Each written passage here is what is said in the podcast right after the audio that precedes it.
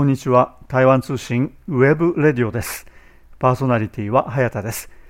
さて今回も前回に続いてオードリー・タンブームの仕掛け人と題して東洋経済新報社の編集委員本誌コラムニストの福田恵介さんにお話を伺います。このインタビューは3回に分けてお届けしています。今回はその第3回最終回です。それではお聞きください。地味も毛量の台湾政界というふうにおっしゃったんですけども、まあ、確かにその日本から見るとですねこの非常にこの民主的な社会かというふうに思うかもしれないんですけど実際には非常にこの分裂した社会ですね。社会的な対立も非常に激しい社会で、えーまあ、現在の与党の民進党政権これ、まあ、あの台湾独立を目指すというふうに位置づけられますけれどもそこの政権に、まあ、大臣として入ってで、まあ、日本を出発点としてですけれども知名度を非常に上げて、まあ、台湾でも知られるようになったと。で、えー、その後のそのオードリー・タンさんの役割としてはどうもこの政府の広告塔的な役割が強くなったのではないかと思うんですね。その、ま、マスク以降ですけどマスクがで知られるようになって広告塔のような、まあ、つまりそのいろんなインタビューを受けてですね現在のその民進党蔡英文政権の、まあ、代弁者として発言するようになったという面が強かったと思うんですね。そういった役割を、まあ、オードリー・ターさん自身が担わ担ったというか担わされたというような状況だと思うんですけどそういったそのかかあのオードリー・ターさんの位置づけ位置づけっていうかポジションっていうのはどういうふうに思います？その外からご覧になってて。まあこの日本と日本との比較ですけど、うん、技術もできない政策も実行できない、うん、広報もできない、うん、っていう日本よりはやはり彼女のような人が現れて、うん、えー、っといただいた名刺にも書いてありました。何だったかな。台湾キャンヘルプだったかな。台湾キャンとかねあれだけそれでやって、できるだけでも立派なもんだと思いますよでもういかんせんやっぱり一つでも実績がある人はやはりそうしてしかるべきですしで彼女もすごくその辺ねあの割とこう楽しんでやってるところだと思いますし、で何分ある意味世界的にも知られている人ですからっぱり自分でそういう広告と役割も進んで引き受けてるんじゃないですかね。えー、それである意味日体関係もちろん日本のデジタル庁とかある意味ちょっと比較比較ばっかりされて嫌だと思ってるかもしれませんが、でもやっぱああいう人がいるっていうのがやっぱり国のある意味財産だと思いますので、その辺は多分彼女も進んで広告塔の役割をやってるんだと思いますし、もちろん。本気で、あの自分たちのいいところあれば喜んで協力しますよともちろん彼女はすごく心から考えてると思いますし、逆に日本がそういうふうにうまくできない。のを見るとやはり日本は残念だなと思いますね。えーまあ、そういったそのオードリーさん、えー、タンさんがその広告塔としての役割を担ったためにまあこれほどの報道もあるし本もたくさん出ているということですけれどもこれ日本で逆効果にはなってませんか？なんかあまりにも出過ぎだとああそういう話は聞きませんね、でやっぱり何でしょう。やっぱ外国ですからね、もちろんあ台湾ではこういう人がいるのに日本でなんでできないのかなっていうような多分考え方が特にこの人に関してはすごく多い、多かったですし、今でもそうだと思います、デジタル庁発足してももう随分経ってるんですけど、なかなか成果らしい成果がない。しかもあのココアというあのコロナのソフトもアプリもそうですし、感染者を把握する保健所とあるいは病院現場の病院とのそれのシステムも結局ファックスでやってる。そういうアナログでやってるっていうところからすれば、ああ台湾にもオードリー・タンがいたらなっていう声は随分聞きましたし。日本にも。日本にですね、えー、台湾のオードリー・タンの人がいればと、えー、はい、あの、うん、だから逆になんだ台湾出過ぎだっていうのは私は聞いては聞いたことはないですねこれまでですね。むしろなぜああいった人が多分日本にも絶対いるはずだと。オードリー・タンに並ぶあれもしかしたら超えるような人も日本に絶対いるはずだと思うんだけど、うん、じゃあなんで出てこないんだっていう人も少なくはないですね。台湾の方ではですね、うん、そのオードリー・タンさんがその、まあ、民進党政権現政権の広告塔になったということでそれに対して反発する人、まあ、当然いるわけですね。台湾って非常にこの分裂した社会なのでそういった人たちもいると。でそのマスク以降はあまあ、比較的この鳴かず飛ばずっていうか特に大きな成果を上げてないし、まあ、最近その、台湾でコロナの感染が非常にこの拡大してですねこれは日本以上に感染がひどくなった状況があったんですけれどもその時に作ったものがあまりうまくいってないというような状況もあってどうもそのやはり最近では批判の対象になることが多いですね。でつい最近なんですけど台湾にも新しいあのその行政機関としてですねデジタル発展部というのができたんですね。で発展部の部というのは省日本的に言いますと省なのでデジタル発展省というふうに、えー、訳せばいいのかもしれませんけれども。でそれができたと。でその初代の、えーまあ、大臣ですけれどもオードリー・タンさんが就任したあわけなんですけれども、えー、まあ流れとしてはですねこのオードリー・タンさんだろうっていうのはまあ以前以前からですねあの予測はされていたんですけれどもその時にですねかなりやはり批判が集まってるんですね。でどういった批判かといいますとそのデジタル発展部の仕事、まあ、そのいろんなその中に部署があるんですけれどもその仕事が分かりにくいと。これはまあデジタルという分野なかなかその一般の人から分かりにくいということがあって、まあ、そういったこともあると思うんですけれどもそれとですね予算があまりにも大きいと。でデジタル部の予算がどのくらいの規模だったのかというと大体あの台湾全土のお巡りさんのです、ね、警察官の人件費と同じぐらいの、えー、予算を、まあ、いきなりこうつけてしまったと、それからですねその民間の人を半分取るということを宣言しましてじゃああの民間の人と取ってしまえば公務員どうするんだと。公務員試験を通ってですね公務員になった人たち、えー、なかなかこのチャンスが得られないということで士気が公務員の士気が非常にこの低下してしまうというような批判も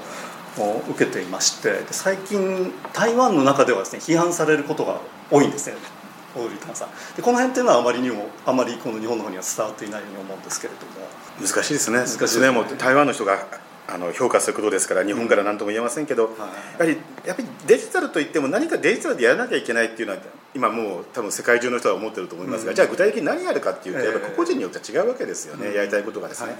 それは確かにあの Windows95 が出た時のパソコンみたいなもんで、はい。はい、あれが Windows95 が入ったパソコンさえ買えば何でもできるみたいなイメージありましたけど、結局やってるのはワープロと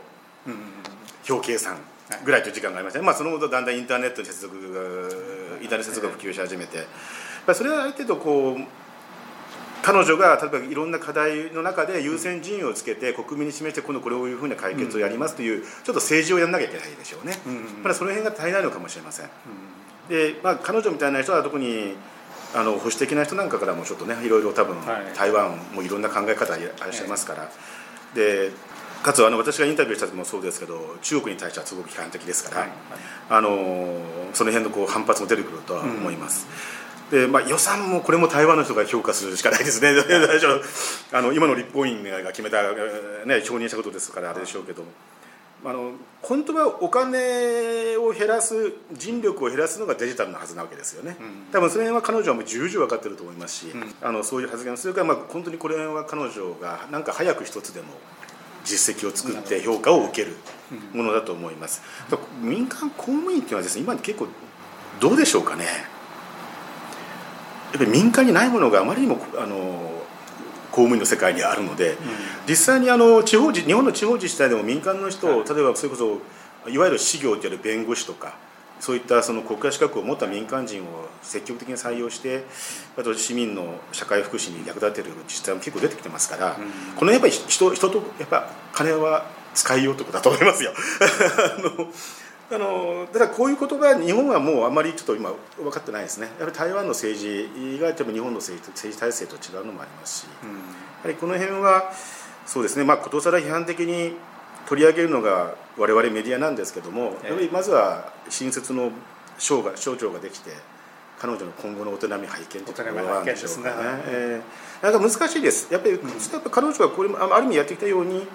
政策課題とその解決を示して、えー、国民にこういうふうにやってみますでやったらこういうふうにできましたというやっぱりある意味本当に彼女お得意の情報公開を駆使してですね、うん、政治家としてやっぱ動かなきゃいけないところではないですかね。えー、その一つの、まあ、省庁の大臣になってしまった場合ですねそのこれまでのようにこの自由に、えーまあ、横のつながりを作るための調整役として、えー、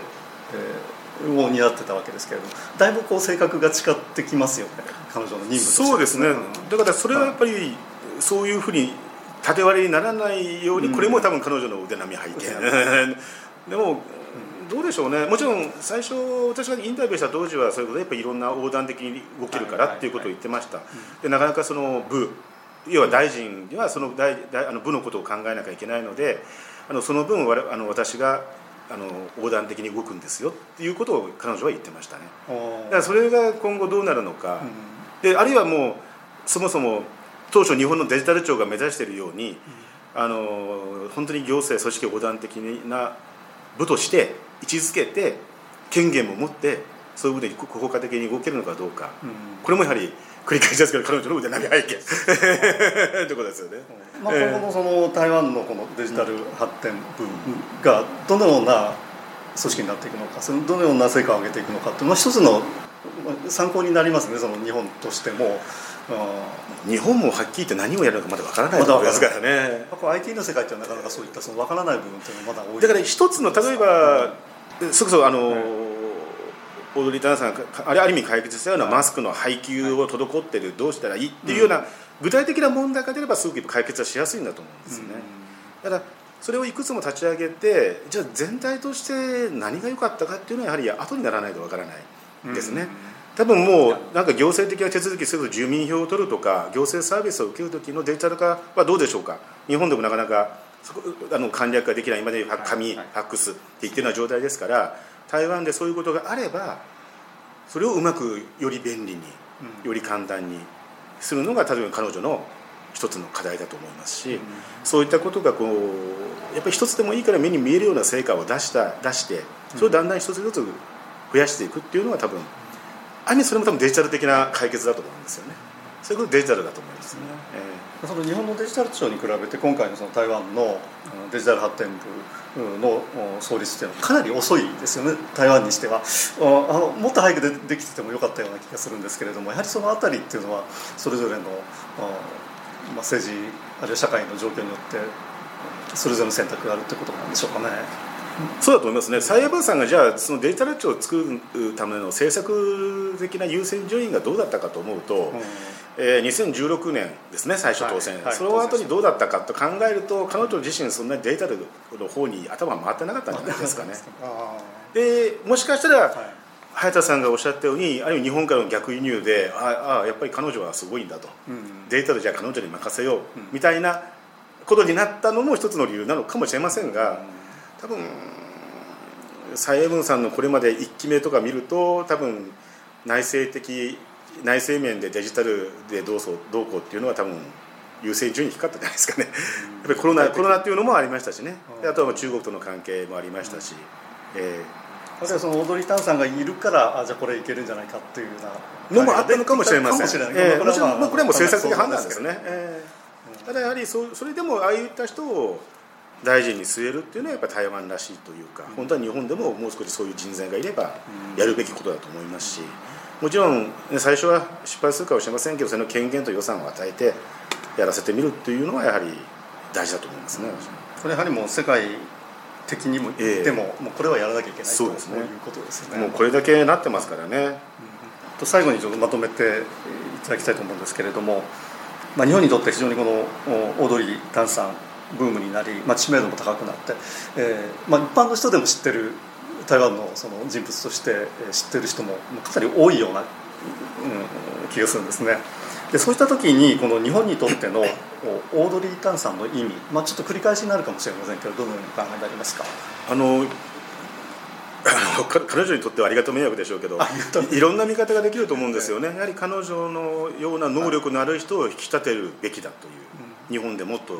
台湾2200万です人口。2300万。ですね。で日本は大体6倍多い、はい、まあ単純に計算はできませんけどもっとそういう人を引き立てるべきだと、うん、で彼女はしかも中学校をある意味卒業してない。それでもあの、能力を持ってできる。そういったその柔軟な教育制度も必要だ。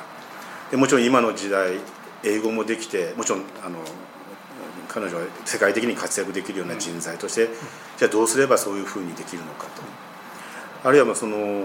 これまで申し上げてきたような行政においてもそういった能力民間ある意味彼女は民間人ですから民間人を取り立てて発揮できるような場が日本にもっとあってもいいんじゃないかとか、ある意味日本がやりたくてやれなかったことを少しでもあの可視化させた目に見えるような成果を出したのはオードリー・タンさんなんですよね。本当はそういうふうにあるべきなんだけどもあのなかなかできない。何でしょうか？何でで何でしょうかっていつも思うんですけど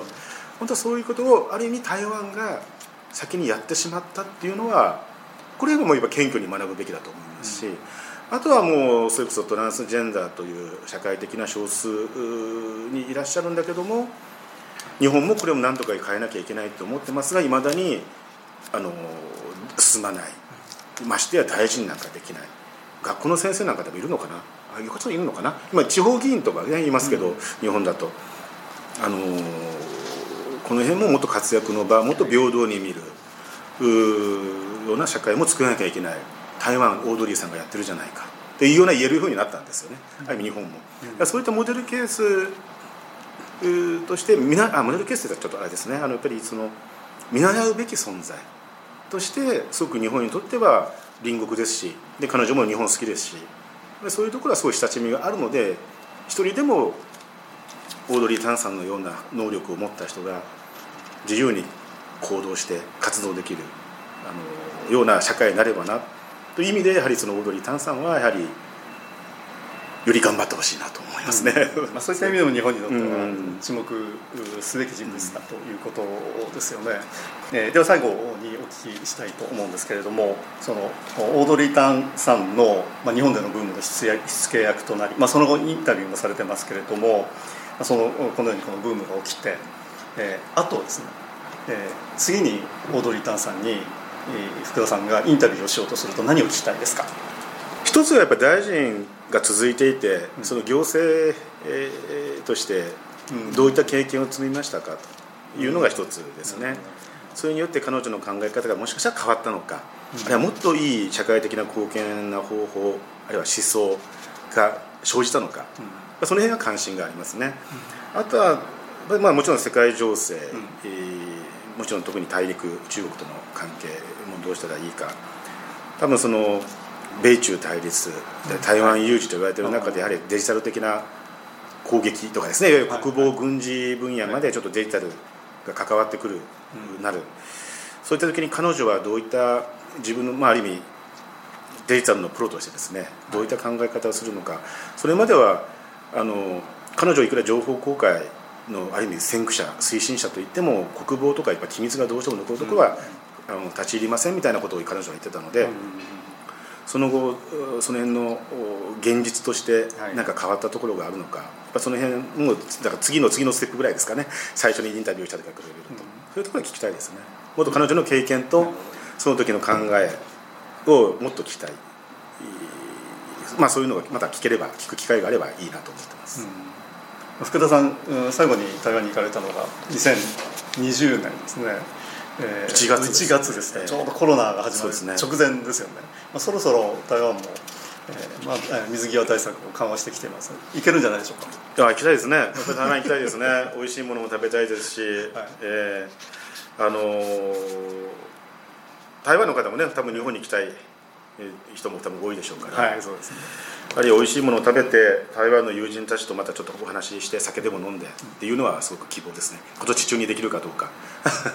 ぜひ。楽しみにしてます。実現すれば。いいですね、はい、どうも今日はありがとうございました。今日はありがとうございました以上オードリー・タンブームの仕掛け人と題して東洋経済新報社編集委員福田圭介さんにお話を聞きました。このインタビューは3回に分けてお届けしています。今回はその第3回最終回でした。オードリー・タンさん現在41歳。2016年に民進党の蔡英文政権が発足した後35歳でデジタル担当の政務委員。つまり無認証大臣に任命されました。それまで政治経験はなく職業はプログラマーでプログラム言語の分野では知る人ぞ知る。日本でもその分野では知られた人物だったそうです。台湾にこの8月に発足したデジタル発展部の部長つまりデジタル大臣を務めています。オードリー・タンさん日本で最も知られた台湾の人物です。ま今回お話を伺いましたオードリー・タンブーム日本でのオードリー・タンブームの仕掛け人福田圭介さんは現在東洋経済新報社編集局報道センター解説部編集委員本誌コラムニストです。神戸市外国語大学ロシア学科卒業毎日新聞の記者を経て1992年東洋経済新報社に入社されています。それではこれでお別れいたします。パーソナリティは早田でしたさようなら台湾通信 web radio でした。